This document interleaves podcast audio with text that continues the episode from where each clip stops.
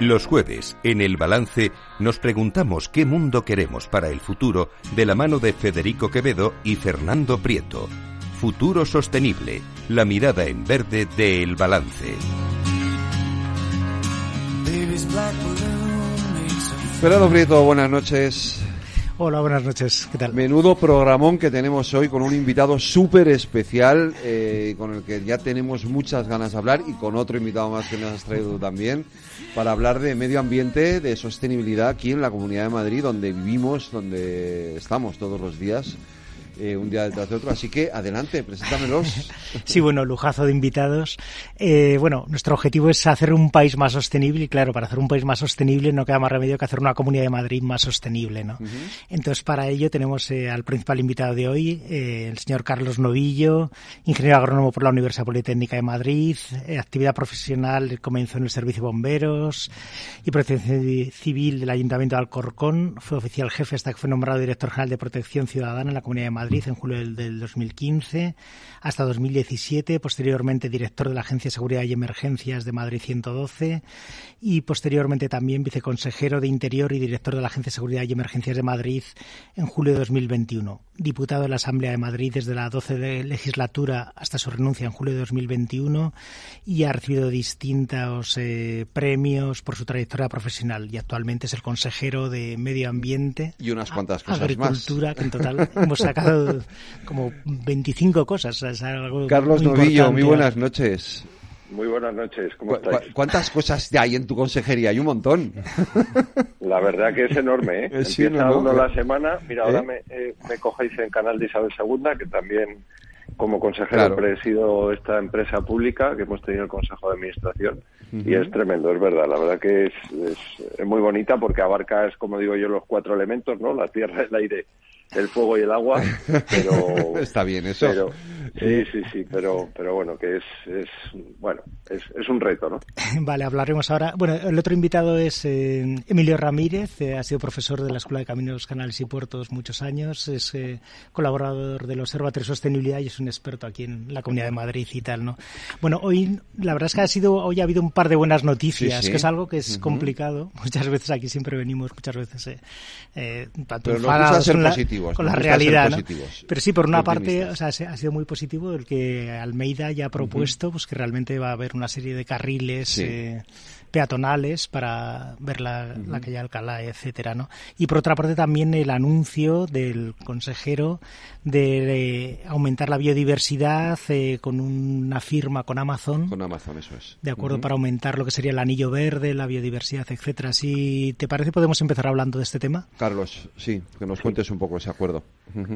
Bueno, la verdad que estamos muy contentos, ¿no? Es, eh, es, un hito, ¿no? El, poder incorporar al, al, mundo privado, ¿no? Una empresa privada de, la categoría además de, de Amazon, pues a colaborar, ¿no? en, en, lo que es, eh, pues, restauración, mejora de biodiversidad y generar espacios como es Arco Verde, que es, bueno, para nosotros esa corona de, de protección de Madrid. además, va a permitir también una movilidad diferente porque vamos a conectar hasta 25 municipios en, en lo que es esa M50 verde que va a circundar ese área, metropolitana. Y estamos muy contentos, ¿no? Fijaros que van a ser a final de año casi 200 kilómetros, de una infraestructura brutal, ¿no? Que va a estar, eh, como digo, conectada y, un poco lo que pretendemos que no sea solo una alternativa, por supuesto, de, ocio. Necesitamos un poco esponjar la actividad de ocio en naturaleza. Como sabéis, tenemos pues muchísima presión sobre el Parque Nacional y determinados puntos que son muy visitados y creemos que, que Arco Verde va a ser una alternativa eh, de ocio, pero también de movilidad, ¿no? De, de, poder, incluso para ir a trabajar, que pueda elegirlo eh, la gente y, conectarse en esos grandes municipios del norte y, del sur. Y este convenio pues permite que una empresa, como digo, como Amazon, invierta más de 2 millones de euros en un tramo, ¿no? Un tramo de 14 kilómetros, que, que, no solo van a ser 16.000 árboles y arbustos, sino también eh, va a haber eh, cajas de, anidamiento, va a haber también unos nidos para insectos, es decir, que, cubrimos un poco la regeneración también de, de, alguna laguna, bueno, yo creo que es un paso muy importante. Vemos como las empresas pues eh, quieren también participar dentro de su eh, pues responsabilidad social corporativa en, estos proyectos y, la verdad que estamos muy contentos. Emilio. Eh, Carlos, buenas noches. Soy Emilio Ramírez. mira, yo cuando, cuando me planteó Fernando el venir a la radio para, pues sabiendo que venías, y que podíamos charlar contigo. Hecho un vistazo a, los, a, los, las actuaciones que tú llevas y digo, bueno, pues vamos a hacerle algunos de los temas de los que yo llevo años dando clase en la Escuela de Caminos y, y que están en tu competencia. Y cuando lo vi el este dije, no, porque es que mm, voy a decir, medio ambiente y diversidad no, me da tiempo de hablar absolutamente nada. Digo, pero creo que sí que hay algunos temas candentes, sobre todo, y además hoy que ha salido del Consejo de Administración del canal, eh, eh, y que nos preocupa a todos los que vivimos en Madrid y yo creo que, a, una parte importante de los españoles por, por el modo de acción. ¿Cómo nos afectará la modificación del plan hidrológico del Tajo a la Comunidad de Madrid? ¿Vamos a tener o no riesgo de abastecimiento, independientemente de que tengamos mucho agua en el, en, el, en, los embalses. Los embalses no, subterráneos. Los embalses subterráneos tenemos mucho agua, pero aún así sí que es cierto que si nos vamos a quedar sin trasvase del Tajo al, al Alberche, Valmayor, tendríamos un problema grave de, subsistencia. ¿Cómo lo estáis afrontando? El canal tiene muy buena gente, muy hábil, muchos años de experiencia y evidentemente tenemos un abastecimiento con muy, muy bajas pérdidas en, en la Comunidad de Madrid, porque se ha invertido mucho dinero. Pero aún así es muy importante ese trasvase. ¿Cómo lo vais a afrontar? Pues mira, eh, eh, estoy ahora mismo en, estos despachos ¿no? De, lo que es la empresa, para mí la, joya de la corona, ¿no? 172 años de, de existencia y, yo intento explicarlo muy rápido. Eh, vosotros lo conocéis, tú como ingeniero lo conoces. Tenemos eh, para nosotros Canal de Isabel II es el río que Madrid no tenía. Es decir, Madrid es una capital que se crea eh, con un río como el Manzanares de poquísimo caudal. Cuando vemos otras capitales europeas, pues se han, han crecido alrededor de, grandes ríos ¿no? Eh, importantes, de París, de Londres, Berlín, etcétera. Pero Madrid no lo tenía, entonces surge, ¿no? Surge el Canal de Isabel II que lo que hace es generar en sí un gran río, ¿no? ¿Y cómo lo hace? Pues pues planificando y eh, uniendo distintas cuencas. Yo creo que es un poco el modelo a seguir para que a nivel nacional hagamos esa reflexión de tener realmente un pacto nacional del agua y que nos anticipemos a lo que vemos que ya está pasando. De hecho, está pasando en Cataluña, está pasando en Andalucía, ¿no? Y que aprovechemos al máximo los recursos. Claro, ante esa escasez de recursos, el agua no la podemos crear, pues efectivamente nuestros técnicos llevan años planificando, ¿no? y con esos 13 embalses sabemos que es muy difícil el, obtener los permisos, además con el ministerio que tenemos, de, generar nuevos eh, embalses de captación, pero con esos 13 embalses lo que llevan años trabajando es cómo aprovechar al máximo cada gota de agua que podemos, pues oye, ahora tenemos una situación envidiable, un 82% damos hoy de cuenta en el Consejo, que nos permitiría tener casi dos años, si no, si dejara de llover hoy, casi dos años el abastecimiento garantizado de, de Madrid, pero tenemos que actuar con esa previsión, ¿no? Tenemos que actuar que nos pueda pasar un, un periodo como tuvimos en 2005 de una gran sequía y para eso ¿qué teníamos? Pues teníamos esa concesión del alberche hasta el año 2062, ¿no? Que evidentemente para nosotros en un momento de gran sequía poder traer del alberche a Valmayor, como dices, eh, hasta un 40% del suministro de agua de los madrileños si hiciese falta, pues es como si de repente nos destruyeran una, una de las presas que tenemos, ¿no?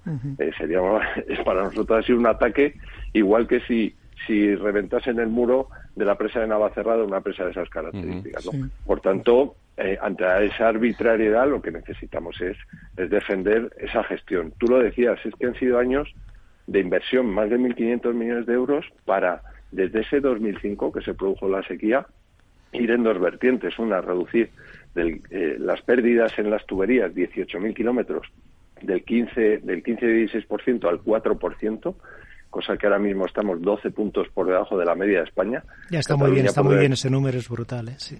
sí, sí, sí, es, es, prácticamente ya reducir la, capacidad de mejora es, poquísima ya, ese 4% pues es cualquier accidente que te produzca en, una arteria ya lo tienes, ¿no? eso se puede producir por una obra, eso es. recuerdo que Bilbao llegó a ser un 30% en Bilbao. Cierto, es, tremendo, ¿eh? que, lo pensemos, que, que se pierdan con la escasez de agua eh, que se tiene en, Cataluña, Andalucía y que se y que se pueda llegar a perder es que muchísimos. Sí, sí las pérdidas son de un 20% en los abastecimientos normales. Es una barbaridad. Y luego el, el trabajo también de, de concienciación. Aparte de esa planificación y optimizar cada gota, eh, la concienciación. Hemos calculado que tenemos un 20% menos de captación en estos últimos 25 años, ¿vale? Es decir, llueve un 20% menos eh, que, hace 25 años, de la medida que se tenía, pero hemos conseguido a su vez bajar, reducir el consumo casi en ese 20%. Es decir, que también eh, pues estamos optimizando gracias a que los madrileños se conciencian y saben pues que es un bien escaso. Y es un no parar, esto es un no parar de trabajar, pero claro, cuando tienes un gobierno eh, que de repente te cambia el paso con esa, ese derecho que tú tienes de trasvase que te obliga a unos caudales ecológicos, que no se basan en ningunos informes científicos que nos diga que estos ríos ahora tienen que llevar ese caudal, por qué tienen que llevarlo, comprometiendo pues el, poder retener el agua, eh, bueno, pues, pues ahí estamos en los tribunales defendiendo el recurso para, para los madrileños. Madrid ha hecho una gestión muy buena porque, eh, aunque sí que es cierto que la dotación ha subido, porque la ley eh, implementó unas subidas en la dotación por habitante, pero sí que es cierto que los consumos se han disminuido mucho. eso, me parece increíble. Porque la población se ha concienciado que ya no hay baños, ya que no hay eh, grandes dispendios de agua. Y luego hay otro elemento tremendamente importante que es ya no se baldean calles con agua limpia, con agua de boca, sino se baldean con agua regenerada en, las estaciones de, bueno, la inversión, sí, sí, la inversión de agua regenerada ha sido brutal. ¿no? Estamos incluso creciendo ya en otros municipios pero efectivamente las, los grandes riesgos de muchos municipios como Madrid, el baldeo de calles, un acuerdo que, tenemos con una industria de gran consumo como es eh, la, papelera que hay en Fuenlabrada, también con agua regenerada, y vamos a ir creciendo por ahí. Evidentemente hay que aprovechar pues que, esa depuración que se hace óptima, se tiene un agua que evidentemente para consumo no es, pero que pueda eh, utilizarse para esto y quitarla de agua potable, ¿no? Está claro. Fernando. Sí, bueno, la, verdad, dicen que a Madrid llega el Manzanares llega unos, con unos 3 metros cúbicos segundo y salen como unos 15 metros cúbicos segundo, ¿no? ¿Cómo, es, eso? Así es. Sí, o sea, que es lo que llega, o sea, por el río llegan 3 metros, pero claro, lo que es el canal de Sal segundo capta ah, bueno, claro, vale, vale. vale capta las aguas, las recupera. Las depura y luego las, las vierte, efectivamente. Sí, sí, tenemos... Es un reto importante. Yo, la verdad es que, eh, se lo decía el otro día al alcalde, ¿no? de un poco el el Manzanares, esa regeneración que ha, tenido, ¿no? Pues eh, un poco el trabajo de todos, pero está pasando en otras cuencas en Madrid, ¿no? Hay un termómetro que es que es la nutria, que, bueno, siempre se ha dicho que la nutria siempre escoge... Es un indicador ambiental, claro. Eso es, ríos de alta de alta calidad, ¿no? Y, la tenemos ya en el curso del Manzanares en la propia ciudad, se la ha ¿Ah, avistado, ¿no? O sea, es que es, es tremendo, ¿no? Es algo que, que cuando éramos pequeños y veíamos ¿no? el programa de Félix de la Fuente no, no lo podríamos imaginar, porque estaba prácticamente en peligro de extinción, en Madrid no se veía, ni en la cuenca alta, en la Pedriza. Tenemos un colchón importante que es el Pardo, sí, donde sí que es cierto que está muy, muy confinadito y muy limpio. Sí, pero, sí, que es cierto ahora, Carlos, que, va a haber que hacer inversiones muy fuertes en depuración, ¿no? Sobre todo porque las grandes depuradoras en Madrid ya están, ya son antiguas, vamos, ¿no? Tienen muchos años. Absolutamente. Yo creo que ese es el, ese es el reto. Ahí nosotros somos el, el gestor, necesitamos el impulso que, que, un poco en principio se prometió desde el gobierno de España, esos 900 millones que en principio deberían ir destinados a esas depuradoras. y ese acuerdo muy entre, importantes, ¿no? Claro. entre el ayuntamiento y el Estado son fundamentales. y tenemos que seguir avanzando. Este, o sea, no te puedes conformar. Aquí, evidentemente, para que esta ciudad se mantenga o crezca, que es un poco la previsión que podemos llegar a esos 8 millones, eh, necesitamos primero el, aprovechar al máximo siendo muy eficientes en el uso, pero evidentemente también las consecuencias que provoca esas poblaciones, eh, necesitamos eh, mejorar esas infraestructuras. ¿no? Si te parece, vamos a seguir, vamos a, porque como hay 25 temas. Bueno, los 25 no nos va a dar tiempo, eso ya os lo digo. vamos a llegar a dos o tres. Escucha, el tema de la calidad del aire, la verdad es que se ha mejorado mucho ¿no? durante los últimos años, ¿no? y la verdad es que con el cinturón verde que estáis hablando, sin duda esto lo, lo va a mejorar también, ¿no? Pero sí que es cierto que todavía queda margen, ¿no? Sobre todo también de, de ozono, etcétera, ¿no? Sí, es, el otro reto, ¿no? Nosotros, pues evidentemente tenemos esta superpoblación muy concentrada, ¿no? Y, luego la, preservación de esos espacios naturales, que, a veces la gente no lo sabe, pero el 50% del territorio de esas 800.000 hectáreas está protegido, ¿no? Tiene algún tipo de protección, Red Natura, Parque Nacional, parques regionales, y efectivamente esas concentraciones, eh, pues tienen, tienen que intentar mejorar, como dices, sobre todo por salud, ¿no? El, lo que es esas emisiones, ¿no? Eh, ha hecho un trabajo enorme el Ayuntamiento de Madrid. Estamos viendo que los índices, pues, eh, pues están dando buenos resultados. y un poco ahora primera vez, sí. Sí, y ahora el reto un poco que nos exige la ley es extenderlo a otras poblaciones, ¿no? Nos están pidiendo la creación a los ayuntamientos de, de por encima de 50.000 de esas zonas de bajas emisiones.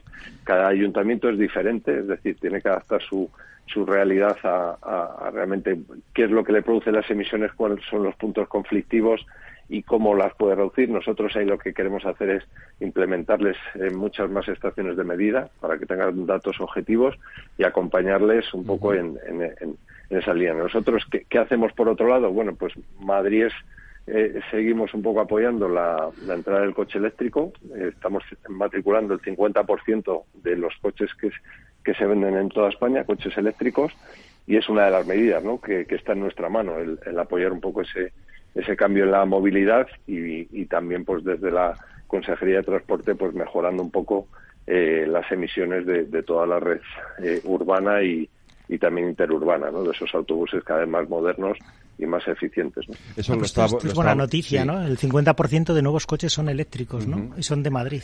Y eso es. el 50% de la matriculación de España son, son eh, se matricula en Madrid. Aquí en Madrid. Sí, sí, sí. Pues sí que es cierto que los, los sistemas de control de calidad del aire en Madrid tienen una ligera trampa, que es que se ha disminuido el número de estaciones de medición y están colocadas no en puntos críticos con lo cual, pero bueno, al final baremando, sí que es cierto que, pero ese es un pequeño tirón de orejas, Carlos, un pequeño, pero tirón de orejas. No, te lo puedo confirmar, ¿eh? porque esta es la red del ayuntamiento. Yo he oído también algún comentario en ese en ese sentido pero pero también un poco la inversión de que los parámetros que mide que son son más más eficaces no sí. pero pero bueno ha mejorado, eh, significativamente la calidad del aire no, eso lo, estábamos comentando fuera de micrófono antes no cómo ha cambiado los, cómo ha cambiado la, la imagen de la ciudad no en ese sentido no el, cambio es espectacular. El, cielo azul que decían hace muchos años eso es cuando no veíamos el cielo no se veía, sí sí. Es, es, es muy difícil de verdad que es un claro aquí además en Madrid como sabéis se nos exige mucho estamos eh, siempre eh, muy expuestos. Y por un lado, yo a veces lo digo a mis compañeros del Consejo de Gobierno, digo, pero, pero eso es lo que nos hace estar alerta todo el día y mejorar, ¿no? Y, y, la verdad que, que, bueno, pues tanto en el ayuntamiento, ¿no? Pues los técnicos como, como nosotros aquí con, con pues, todo el control de, del medio ambiente, en lo que nos sucede también eh, con incendios, tenemos siempre ese dispositivo que, que, en alerta en verano, porque no nos podemos permitir, igual que en otras regiones, a lo mejor un incendio que, que puede abarcar algunas hectáreas más. Aquí en Madrid, esa interfaz que tenemos enseguida urbanizaciones, luego esa presión también eh, social y mediática, pues bueno, pues nos hace el tema, estar mejorando. Aprovechando el tema que has comentado de incendios y dado que me consta que, que, que del tema algo sabes por tu experiencia profesional, eh, yo, nosotros siempre hemos tenido un planteamiento de por qué no se eh, aumenta el tema de rebaños de cabras o de, ovejas dentro de los montes, de forma que ramonen el monte bajo y eviten, la mayoría de los incendios se generan por el monte bajo y son los que hacen que, que, ardan los grandes árboles.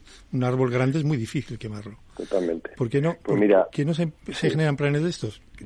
Pues es que los hay. Lo que pasa es que igual no, no los damos a Yo cuando llegué en 2015, que, que como habéis dicho, soy ingeniero agrónomo, además hice la especialidad de zootecnia de, de todo lo que es eh, ganadería y, y, el tema de la ganadería extensiva, vamos, lo tenía clarísimo, ¿no? Y, y en 2015 ya había un proyecto incipiente con 14 cabañas ganaderas que se les daba una subvención para que bastaran los cortafuegos y las fajas de defensa. Las fajas de defensa son un poco precisamente esas líneas de control que hay alrededor de, urbanizaciones o de municipios o de infraestructuras como carreteras, que no es un cortafuegos donde dejas solo mineral, sino que lo que haces es bajar la carga de fuego, ¿no? Lo que tú decías, que eliminar pues todo lo que es el, el manto de rastrojo seco que llega en verano o, las primeras ramas de esos árboles. Pues ahora tenemos hasta 75 cabañas ganaderas y casi un millón de euros porque eh, hemos visto que es el sistema eh, más eficaz y más eficiente. O sea, que es que incluso podemos ahorrar dinero si hubiera que hacerlo con,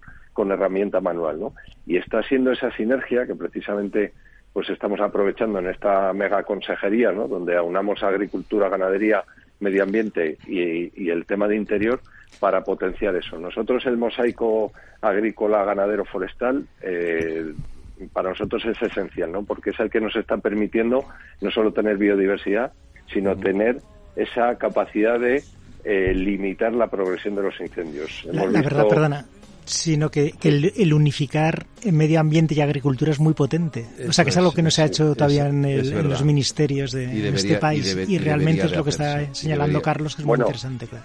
Es que yo eh, se lo dije el otro día al ministro y yo no me canso de decirlo. Creo que el principal problema que estamos teniendo ahora mismo en España precisamente es esa división, ¿no?